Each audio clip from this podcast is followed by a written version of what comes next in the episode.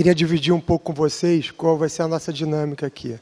Assim, a gente teve a honra de, de ter, através da Endeavor, a chance de ter o Marcel como nosso padrinho na empresa.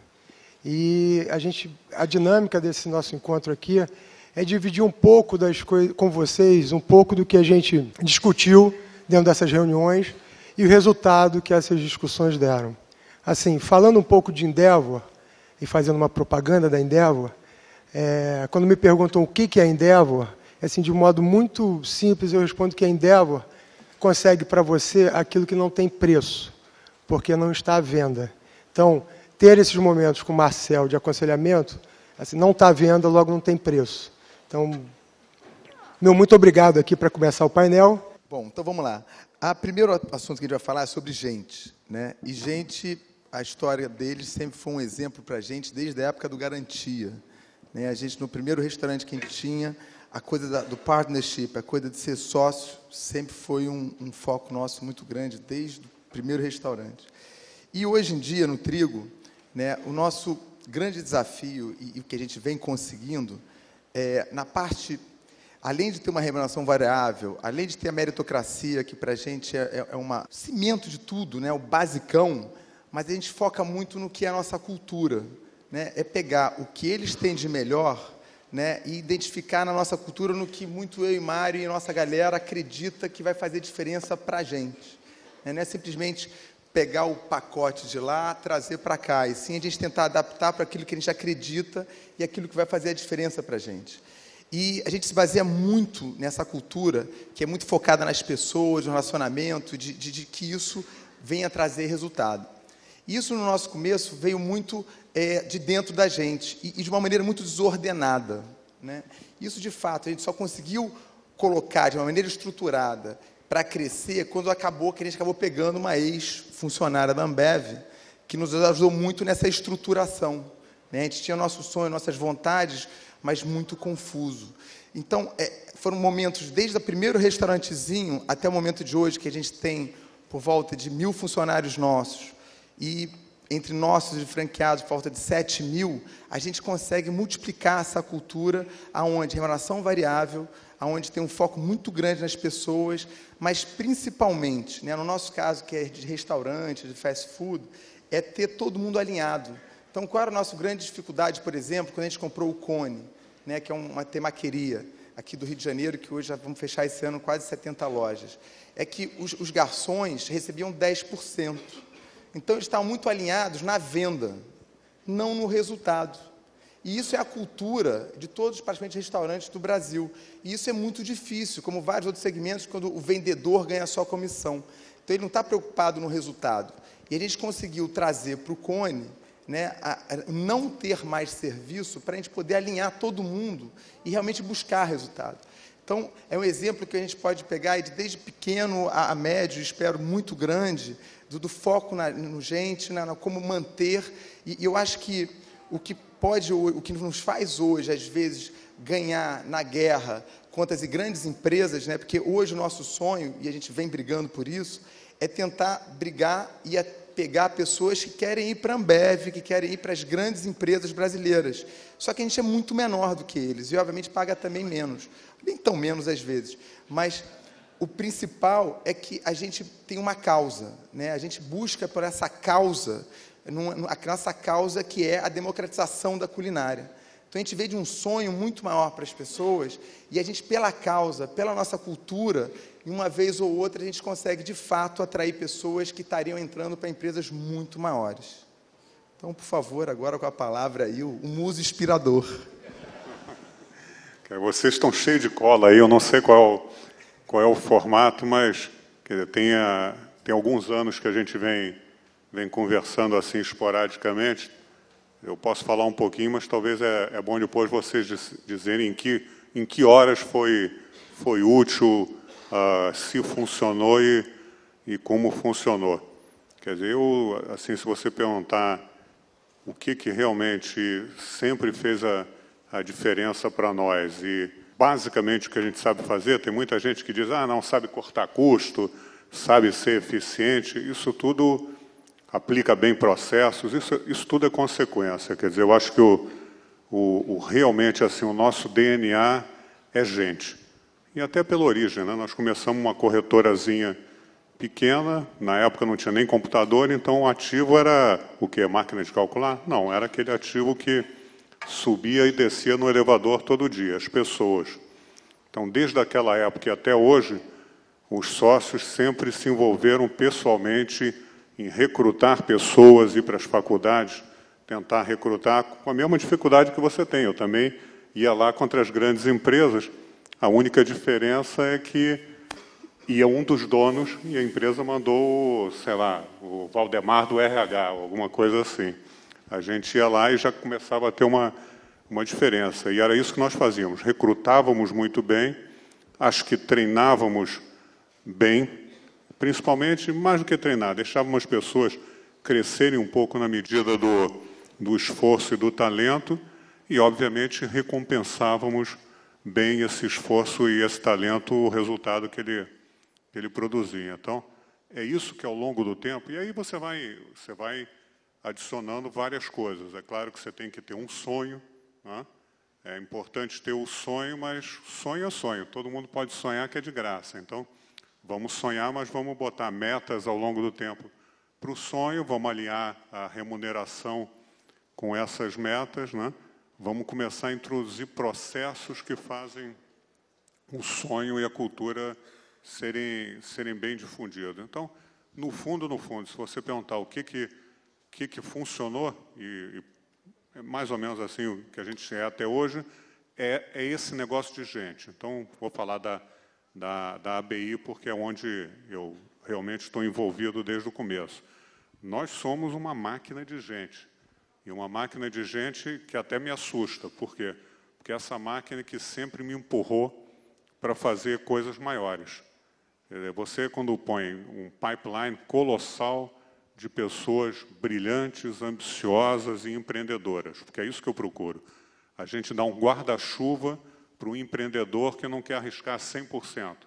Então, dou um guarda-chuva para ele da empresa, das marcas e tudo mais, mas é empreendedor mesmo. A companhia não, não tem nenhuma grande estratégia, ela tem uma visão, um sonho, e mais ou menos essas pessoas procurando o seu espaço, aquela coisa que eles podem fazer de diferente, de melhor, é que mais ou menos vai, vai empurrando a empresa. Então, esse, é, essa é a máquina que a gente criou, mas também é uma bicicleta, não pode parar. É gente muito boa, atraindo gente melhor, querendo mais desafio, procurando novas oportunidades, gerando mais resultado, mas às vezes você tem que dar aquela cambalhota de Brahma com Antártica para fazer Ambev, para ter uma musculatura uh, numa época que o Brasil não, não tinha nenhum acesso aos mercados de, de capitais, eu ficava desesperado porque eu estava captando dinheiro a 12 e o meu concorrente em qualquer aquisição a 3, 4. Isso faz uma, uma diferença no que você pode pagar. Então, primeiro, para fazer a Ambev, ganhar essa musculatura e abrir espaço para uma expansão na América Latina. Depois, novamente, esbarramos nesse pipeline enorme de gente empurrando, é aquela fila que vem atrás e está ali te empurrando não só para você ser melhor, né, mas também para dar oportunidade a eles. Aí fizemos uma associação com a Interbrokers, uh, criando a Embev, que aí abriu um espaço global colossal e, e, continuamos assim, quer dizer, fizemos a Anheuser-Busch, fizemos modelo agora, eu estou esperando que a gente tenha aí uns três, cinco anos de descanso, crescimento orgânico, mas é uma, é uma, é uma máquina assim que se retroalimenta, quer dizer, nós vivemos de, de crescimento e vivemos de crescimento porque nós colocamos pessoas que querem esse, esse crescimento e, ao mesmo tempo, induzem esse crescimento. Então, assim, seguindo a linha de que é, cada empresa tem a sua cultura, cada um acha a sua fórmula do bolo, e a gente vem construindo a nossa, é, muito focados em como fazer o nosso negócio durar do nosso jeito e pegando o que a gente entende de melhor é, de cada uma das culturas que nós somos impactados. Como é que, e aí é um momento que vários empreendedores, se ainda não tiveram essa situação, vão ter, talvez um dia, como é que, na hora que você está negociando, ou com um fundo, ou com um parceiro estratégico, como é que você garante que essa cultura vai ser perpetuada. Essa coisa que foi tão dificilmente construída, com muito suor, muita dedicação, muito amor. E aí, a, a, vou trazer para a nossa história aqui, para a nossa dinâmica. Em algum momento, a gente estava negociando com fundo, e aí era uma coisa de 50 por 50. E a, a história era: não, não, a cultura está preservada, o negócio vocês têm o controle, a gente só tem aqui umas listas de vetos, aqui uma lista de vetos, umas 10 páginas. E aí, o, quando a gente começou, na reta final, discutir quem tinha a eleição, a indicação do presidente, é que a gente começou a entender que aquela história de co-controle ia dar uma confusão. E aí a gente conversou com o Marcel, foi um dos temas da nossa conversa. Então, como é que é esse dilema de trazer capital é, sem macular a cultura que você construiu? Seja também numa fusão, você e, você e a Antártica na época se juntaram meio que de igual para igual, se eu não me engano. E como é que foi, como é que foi essa experiência? E o que, que, você acha disso, assim, da, da manutenção do controle em função da cultura? Quer dizer, na época que eles me, me trouxeram é, esse dilema, que eu não sei nem se eu, se eu fui muito vocal ou não, mas eu falei, ó, oh, pô, não, não abram mão do controle nunca. Não tem a, a capacidade de você poder fazer aquilo que você quer. quer para o empreendedor é a coisa mais importante do mundo. A gente é empreendedor exatamente por isso, porque a gente quis ter a liberdade de fazer o que a gente achava ou, ou pensava. Então, acho que assim a manutenção do controle eu colocaria acima de qualquer coisa. Assim, ah, não, essa grana agora vai me deixar crescer, vai me dar essa ou aquela oportunidade, mas se você não tiver o, o controle total, eu sempre diria, não faça. Ah, dito isso, só para não dizer aquele negócio que você faz exatamente o que você prega, eu fiz duas situações de controle compartilhado. A Ambev é controle compartilhado com a Fundação Zerener, que era a fundação que controlava a, Antártica, e Embev é controle compartilhado, de novo, meio a meio, com, a, com as famílias belgas que, que controlavam a Interbro. Quer dizer, primeiro, francamente, é, nos dois casos não tinha outra opção e o upside era colossal. Se eu não tivesse feito o Ambev, com certeza sei lá, Hauser-Busch teria comprado a Antártica, ela já tinha acho que 25% na época, e um dia eu ficaria um, um animal competindo aqui com o gigante global só dentro do, do Brasil. Da mesma maneira como se a gente não tivesse feito em algum momento a, a, a parceria com a, com a Interbru, nós nunca teríamos dado a cambalhota de comprar aquele que passou 20 anos tentando nos comprar, que era a Hauser-Busch, a Budweiser. Então, tem coisas que aí, dado o teu sonho, você tem que, tem que fazer. As duas coisas que eu acho que, que foram importantes nessas duas situações foram, primeiro, os sócios. Quer dizer, esse negócio de sócio é muito importante. assim é, Você se sente bem ou não se sente bem? É um feeling assim, se aquelas pessoas que, que você vai conviver, você se sente bem, principalmente se elas vão estar lá. Né? A associação meio a meio com uma, com, uma, com uma grande multinacional sem dono, não faria nunca. O cara que você conversa hoje, amanhã foi despedido ou trocou de empresa e assim. Mas quando você fala, no caso da Ambev, com uma fundação, né? e no caso da Interbru, com famílias que estavam há centenas de anos no negócio, você já tem uma estabilidade de com quem que você com quem que você está interagindo e vai interagir. A segunda coisa foi um pouquinho, uh, na negociação com o Interbru, a única coisa que a gente realmente falou, em vez de discutir muito detalhe daqui dali, foi ler para eles um pouquinho da nossa cultura e ver se aquilo fazia sentido e se tinha um pouquinho a ver com a, com a deles.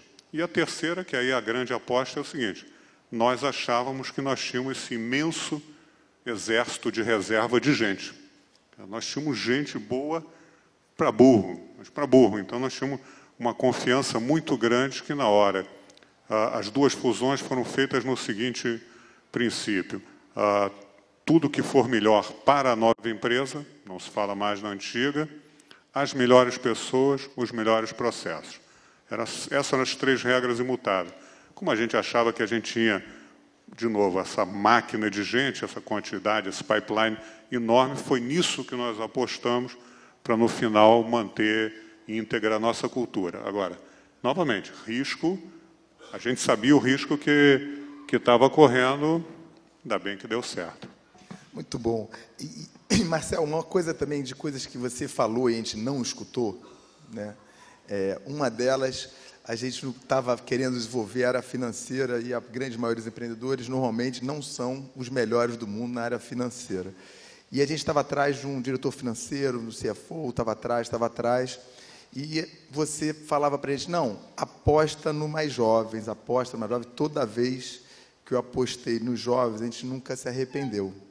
A gente realmente acabou é, trazendo uma pessoa de fora, que a, a gente aprendeu muito com ele, porque a gente realmente entendia muito pouco disso, mas acabou que culturalmente ele não se adaptou à nossa cultura. E a gente acabou agora, até a semana passada, esticando um jovem. Né? É, é essa coisa da, do jovem com vocês, né? Você, isso sempre teve dentro da cultura de vocês. Isso, isso, isso é, essa, essa máquina, né? A juventude faz parte. Uma vez você me falou também que era a gente dá um sonho para eles, eles acreditam, vá lá e fazem. Esse comentário que eu fiz é o seguinte, é que o, o, o jovem é idealista por natureza, por isso que ele acredita em qualquer bandeira revolucionária que você que você dê para ele. Agora, obviamente, em dois anos ou assim, você tem que entregar, tem que ser verdade, né?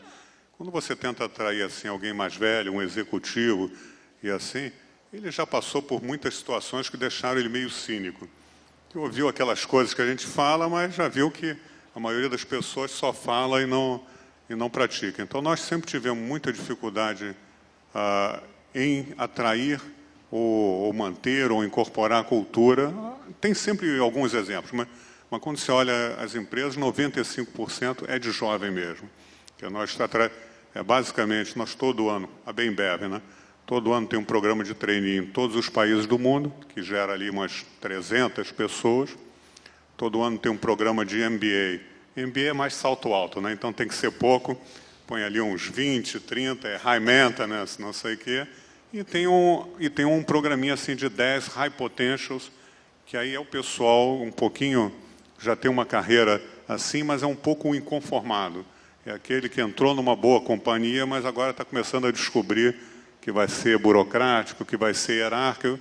Ah, ficou três anos naquela companhia que é talvez arriscar uma, um andar mais rápido ou não. Então, e o que a gente tem sempre feito e sempre deu certo é, é realmente apostar nos jovens. E nunca tivemos assim.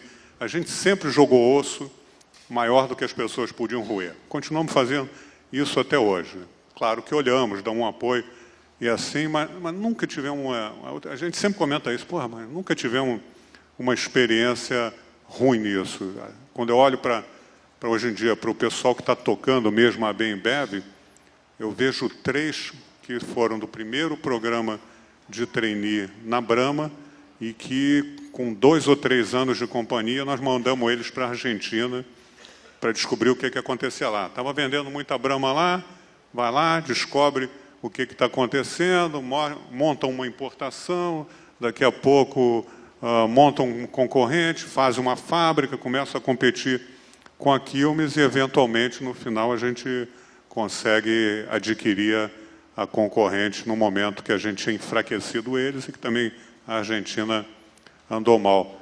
Mas era uma garotada, dente de leite mesmo, quer dizer, trainee, 22, 23 anos, três anos de companhia, Quer dizer, tinha um bando de garotos de 25, 26 anos, num país totalmente estranho, numa época que pouca, poucas empresas se internacionalizavam aqui do, do Brasil, que meio que na marra descobriram, criaram um negócio, foram bem-sucedidos. Esses são os caras que estão tocando hoje, que tem isso no DNA.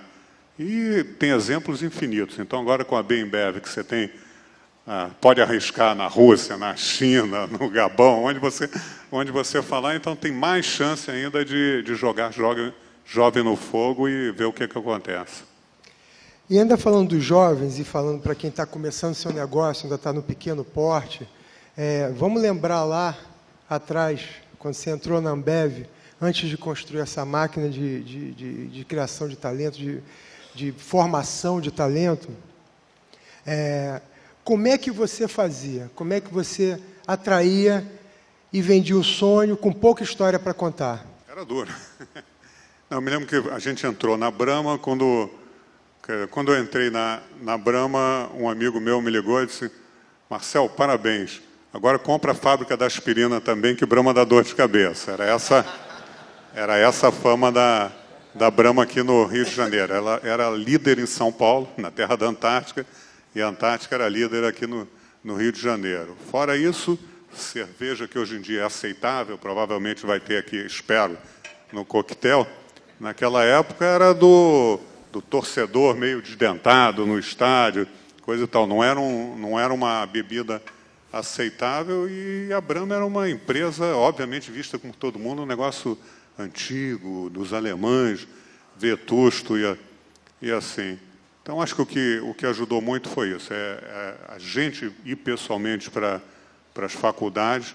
Não, não pegamos todo mundo, claro, né? pegamos, acho que a primeira turma de trainee tinha uns 10 ou assim, mas eu acho que a diferença é, é o dono ir, como, principalmente, o dono ir lá comunicar o sonho dele para as pessoas que ele está tentando tentando atrair. Se você tiver um produto como o nosso, ajuda um pouquinho, né? cerveja, ah, gregário, alegria, mas eu acho que qualquer produto você pode comunicar, desde que você esteja entusiasmado com aquilo, né? com o seu sonho, com a sua empresa, e consiga passar esse entusiasmo. Novamente, jovem se entusiasma fácil. A gente sabe disso, né? Você depois tem que entregar, mas o primeiro entusiasmo, o primeiro sonho, o primeiro ideal é bastante fácil se você também está entusiasmado. E alinhamento cultural, né, que a gente, de novo, não seguiu o seu conselho. Né? É, a gente tinha uma norma muito clara na empresa. Você não seguiu o conselho deu certo. Não, mas, é, mas a gente não segue, mas dá certo depois, depois tem uns que dá certo também, né? mas tem uns que a gente não pode. então, é, teve uma vez que a gente sempre foi muito clara onde as pessoas que trabalhavam no trigo não podiam ser franqueados nossos, né? E sempre uma demanda muito grande por franquia, de pô, ver o franqueado crescendo, abrindo uma outra, outra loja. E como eles acreditam muito nas marcas e tal, eles queriam abrir outras lojas. E num dado momento, vários executivos começaram, não, eu quero ser franqueado, franqueado, eles eram muito bons, mas era para o marido, era para o outro. E acabou que a gente cedeu e durou seis meses, oito meses, e a gente acabou voltando porque a gente viu que realmente tem que estar alinhado. É, de onde é que veio essa tua experiência clara, que você foi muito claro para a gente, transparente? De, não, vocês não, da mesma maneira que você falou para a gente, e a gente escutou você, perder o controle jamais, né? A gente, você falou, não, olha, pelo amor de Deus, tem que estar todo mundo alinhado, quem está ali é ali, não pode ter isso. Como é que foi essa experiência de vocês disso? Não sei. Na Brahma. eu acho que uma coisa que, que obviamente chamou, que eu acho que era um pouquinho, na, na por toda a vida, no Garantia já tinha um pouquinho, um pouquinho esse DNA de ninguém ter nenhum negócio fora do, do negócio que a gente estava investindo. Se nós éramos sócios naquele negócio, ninguém podia estar cuidando de outra coisa ou desviando o olhar para, para outra atividade. Né? E, na, e na Brahma ficou muito claro porque, quando eu entrei lá, uma enorme maioria dos revendedores era o ex-funcionário, o amigo do amigo, o cara que tinha uma relação comercial, a pessoa que na realidade era um sócio oculto de alguém que estava lá dentro e essas coisas do passado não são só na Brahma. Nós chegamos na House era era bastante parecido. Então é essa, essas relações assim incestuosas, né, em qualquer em qualquer atividade é, é, é rolo na certa. Né? Primeiro não, não por quê? Não tem não tem porquê. E segundo, é, é, uma, é uma tragédia anunciada. Né? Você ou, ou vai ter alguém dentro da tua empresa defendendo o interesse dele em vez do, do interesse da empresa, ou você vai ter alguém se queixando que não foi bem no ouvido de alguém que está lá dentro. Então, quanto mais você conseguir realmente separar o que é da empresa, entendeu, de qualquer relação pessoal, a minha experiência é que é é que é sempre melhor. Nós praticamos isso assim, realmente, re, de uma maneira religiosa. É, É, somos muito duros nisso, todo mundo, todo mundo sabe, e o, e o exemplo final disso é que a gente, desde o começo, os sócios decidiram que nenhum dos nossos filhos trabalharia na, nas empresas. Dizer, acho que esse é o, talvez o, o melhor exemplo. Aí fica muito mais fácil você falar que a sua mulher não pode ter um negócio que eventualmente vai fornecer para a empresa ou que vai trabalhar. É, é quase impossível essa, essa situação. Então, nós temos uma regra geral para não, não nos colocarmos em situações que, que geram conflito. Outro assunto que a gente conversou foi a hora de criar a sucessão. Né? É, em que momento que o empreendedor ele monta um negócio do zero, vai crescendo, vai construindo. Em algum momento ele é o presidente, ele é o cara principal, ou são os caras principais, e eles come, começam a sentir a hora de deixar o legado, não deixar o controle, nem perder a, é, o negócio como negócio, mas deixar o dia a dia executivo. E a gente conversou isso muito na nossa última, e aí você colocou uma série de coisas para a gente. Divide aqui com com a gente o que, que você acha desse momento de decisão. Eu falo um pouco e vocês acrescentam o que eu tiver falado e me esquecer aqui, mas eu acho que você, você empreender e fazer alguma coisa que você não institucionaliza, você não tenta tornar perene, é muito triste. E a gente vê vários exemplos assim de, de empreendedor que por um motivo ou por outro, tipo assim, a, a empresa se amoar e quando eu for embora, a empresa vai também ou entra num, num declínio. Eu acho que, assim, o, pelo menos o meu, assim, dos meus sócios, acho que o maior orgulho é tentar fazer com que o negócio sobreviva a gente, continue uh, indo em frente e progredindo. Isso para mim é, é super importante. Né? Tem essas palavras de legado, não sei o quê, mas não é nem isso. É que nós, primeiro nós sempre uma coisa que nós sempre fizemos foi assim, a empresa, o interesse da empresa estava totalmente acima do interesse dos sócios. Nós nunca conversamos assim sobre o, o dividendo ou o que que nós, não, a nossa conversa era só sobre a empresa e sempre deu certo e foi muito bom para os sócios. Então é um pouquinho dessa de, de considerar a empresa, né, como sendo realmente o, o patrimônio que você tem que proteger e cuidar, né? E se você quer proteger, cuidar e quer que aquilo permaneça, você tem que pensar nesse ponto que você falou da, da sucessão.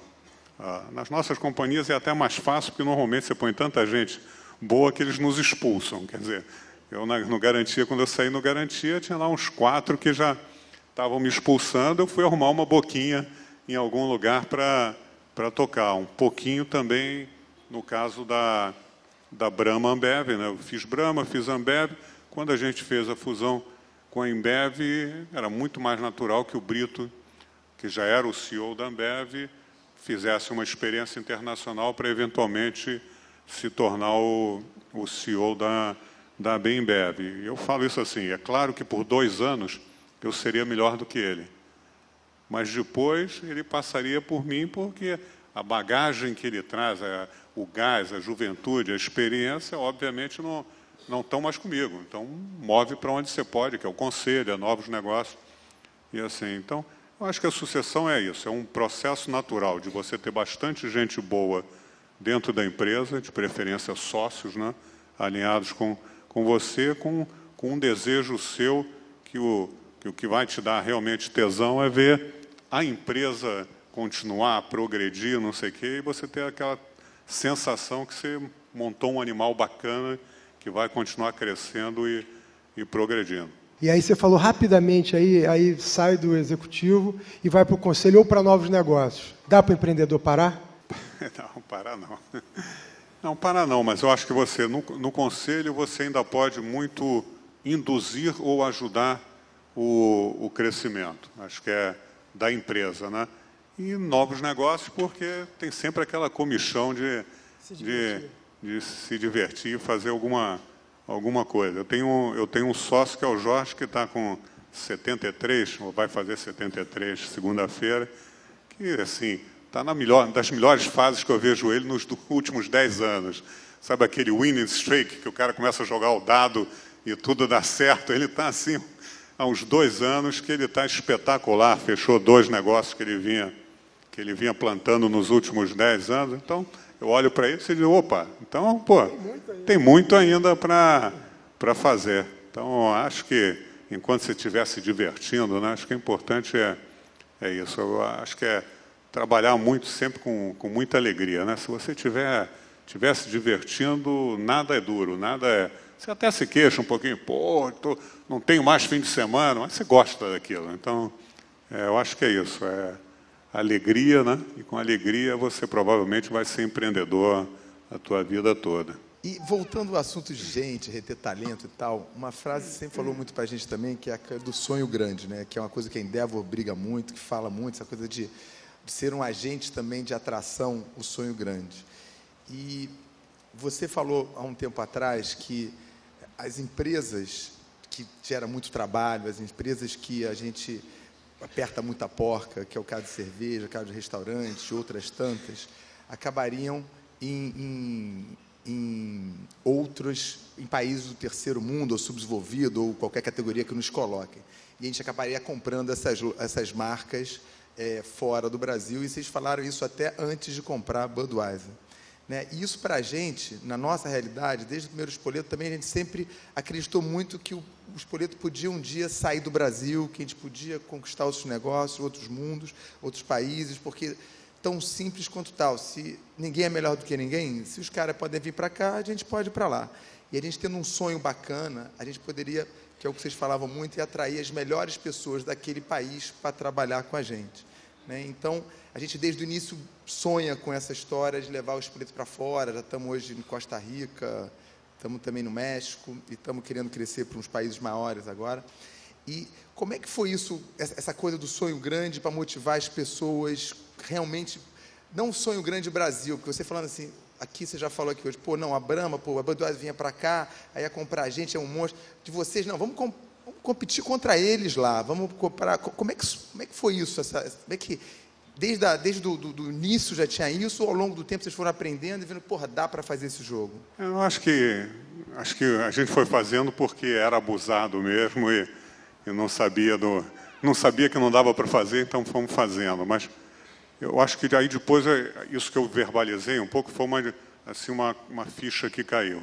Quando você olha para assim lá fora, você tem uma porção de empresas que são extraordinárias in spite of.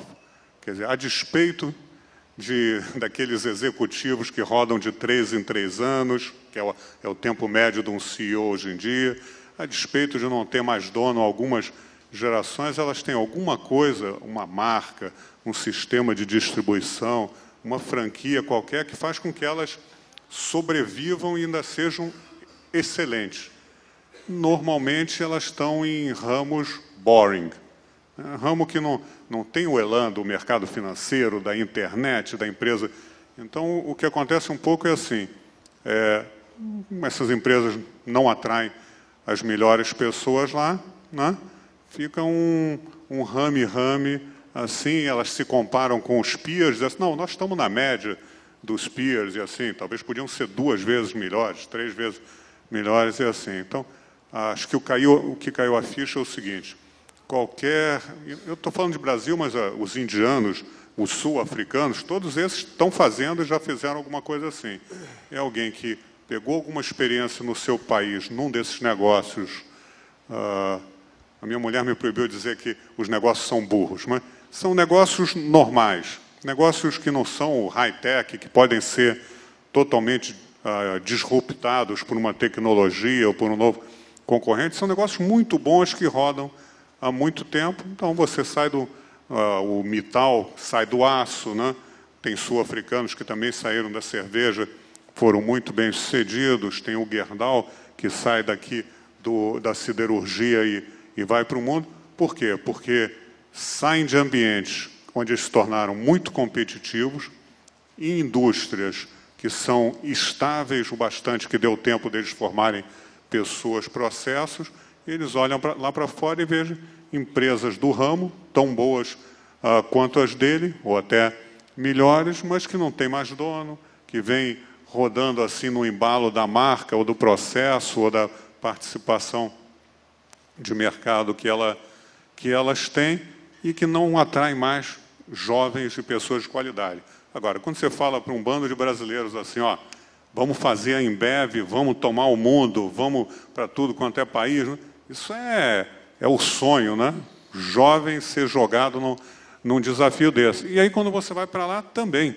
Quer dizer, hoje em dia eu vejo nas companhias, tipo um Burger King, eu atraio MBA de ótimas faculdades para flip hambúrguer no começo, que a nossa escola é essa mesmo. Mas por quê? Porque aí você mudou a dinâmica, não é mais um negócio chato, é um turnaround, é uma companhia que não está mais satisfeita de estar tá na média. Para ela, ela acha que pode ser duas vezes melhor que o concorrente, crescer três vezes mais rápido e assim. Então, pelo menos nessas indústrias desse tipo, eu acho que nós vamos ver cada vez mais ah, elas sendo atacadas e eventualmente tocadas por pessoas que vêm de mercados assim, da Índia, ah, da África do Sul, do Brasil, talvez da China em algum momento, não sei, não sei bem, mas é isso, é empreendedores e pessoas que, que vêm desses mercados, fizeram a sua empresa em mercados estados e aí começa a ver assim, por que não? E eu sempre digo que, o, quando perguntam, bom, e o que, que qual é o segredo? O que, que vocês estão fazendo? A gente está é, restaurando, restaurando a propriedade, restoring ownership, né? Nós estamos botando o dono de novo na, na empresa. E todo mundo aqui sabe que dono faz uma diferença colossal. No Burger King hoje você já está conseguindo atrair americano para ir trabalhar com vocês, formado, tudo para flip lá, americano mesmo? Que maravilha. Agora, voltando aqui ao empreendedor que está no alto crescimento, está no pequeno indo para o médio, ou do médio indo para o grande, e das dores do crescimento.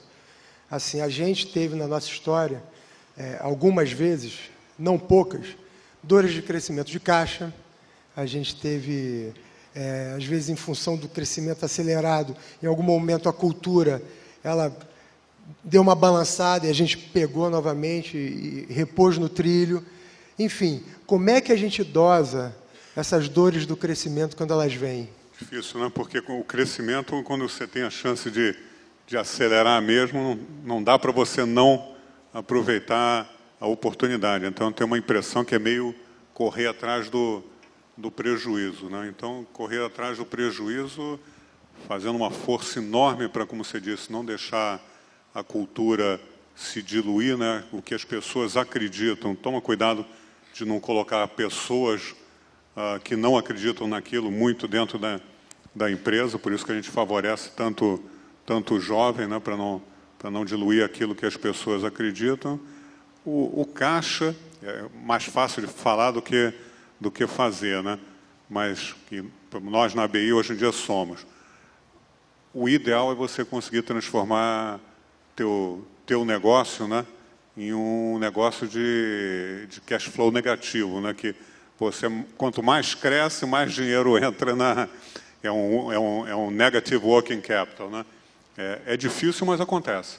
Quer dizer, dá para você dá para você ir aos poucos esticando o prazo do fornecedor, diminuindo o prazo que você dá aqui. Quer dizer, eu acho que você tem um foco grande em andar na direção de, de diminuir e um dia negativar o, o capital de giro, novamente, mais fácil falar do que, do que fazer, mas é uma, é uma arma poderosíssima. Nosso crescimento na China hoje em dia é quase todo financiado pelo nosso próprio capital de giro negativo. Então, poderoso. Né? Uma que a gente não falou aqui é sobre inovação. Uma palavra da moda. Não, quem falou isso é o James, empreendedor da Biruta, da Endeavor. Uma das palavras da moda atualmente no mundo do negócio é inovação, mas mesmo assim ainda existe uma certa resistência de algumas empresas para realmente criar algo novo, seja internamente ou externamente. Será que o medo das mudanças às vezes é maior do que a perspectiva da melhora? Deixa eu falar um pouquinho como é que a gente lida com inovação hoje em dia, que é um desafio grande. O nosso negócio é um, é um negócio que tem, teve muito pouca inovação nos últimos 100 anos. Cerveja é cerveja, aí faz a bock, faz a ale, mas teve muito pouca inovação e agora começa a dar uma esquentada grande. Nós lá nos Estados Unidos temos lançado inovações até assim que as pessoas não ficam muito confortáveis e com bastante sucesso. O que nós aprendemos, não sei se vai ajudar muito, mas inovação ou você tem medo, você é uma empresa pequena, ou você tem medo de fazer a inovação porque é um risco muito grande, você vai ter que botar muita grana ali, você vai botar o foco das pessoas, isso normalmente é, é o empreendedor, ou quando você é uma empresa grande, inovação assim, compra aquela máquina de 10 milhões de dólares, chama no sei o quê, e se der errado, deu errado, na maioria das vezes dá. A gente adotou um approach assim um pouquinho de, de venture capital. Então, primeiro, qualquer ideia ou inovação, a gente quer prototipar.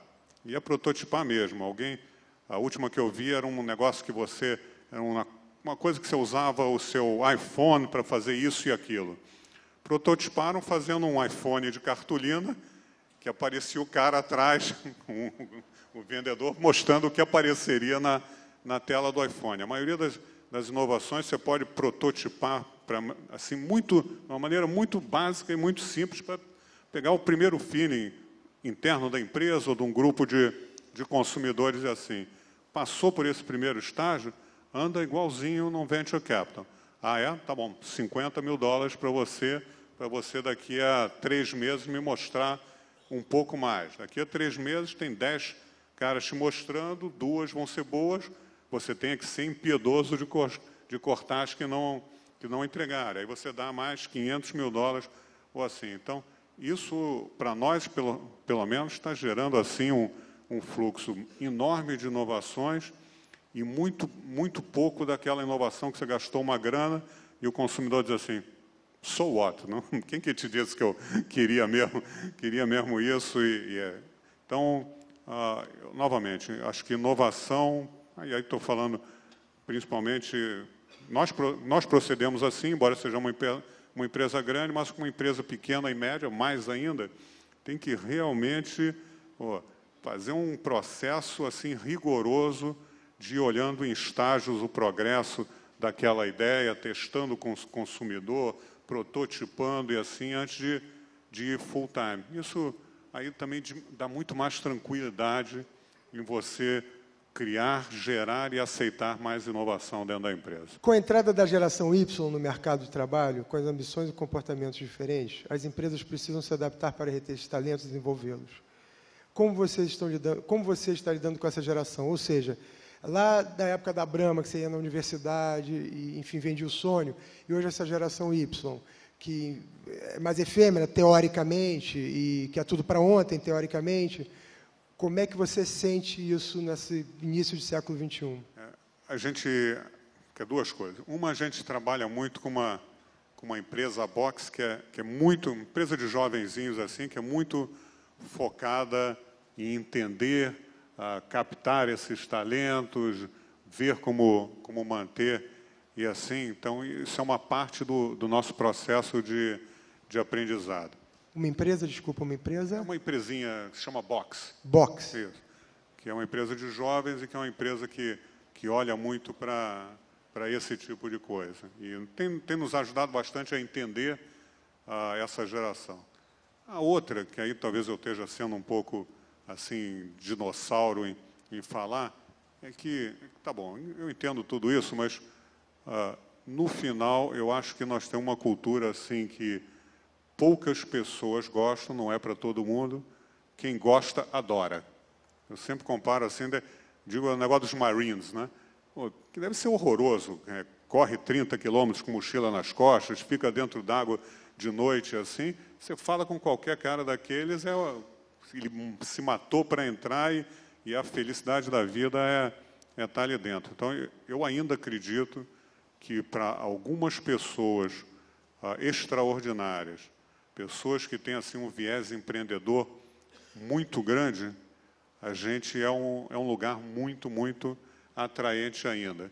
E um pouquinho o que eu ouço assim sobre essa geração, que é uma geração que quer fazer muitas coisas num período rápido, que quer conquistar muito, que quer crescer, nós não temos nada contra, contra isso. Só, só não, lá não, só não tem isso de graça. Lá tem muita oportunidade, as carreiras são pô, rápidas, multifacetadas, troca daqui para lá, você cresce na velocidade do teu esforço, do teu talento. Nós temos tudo isso. Agora, obviamente, nós não, não somos babá de ninguém, nem, ah, você é da geração Y, então eu vou te tratar assim ou assado. Nós queremos entender mais a, a geração Y, obviamente, queremos ver se tem pequenas coisas que você sempre pode mudar para atrair. Agora, nossa cultura é imutável, tem funcionado em tudo quanto é país do mundo, então não, não vejo por que mudar. Em todo o país do mundo, a gente encontra aquelas poucas pessoas para quem a trabalhar nesse ambiente, nessa cultura, era tudo que eles sonharam na vida.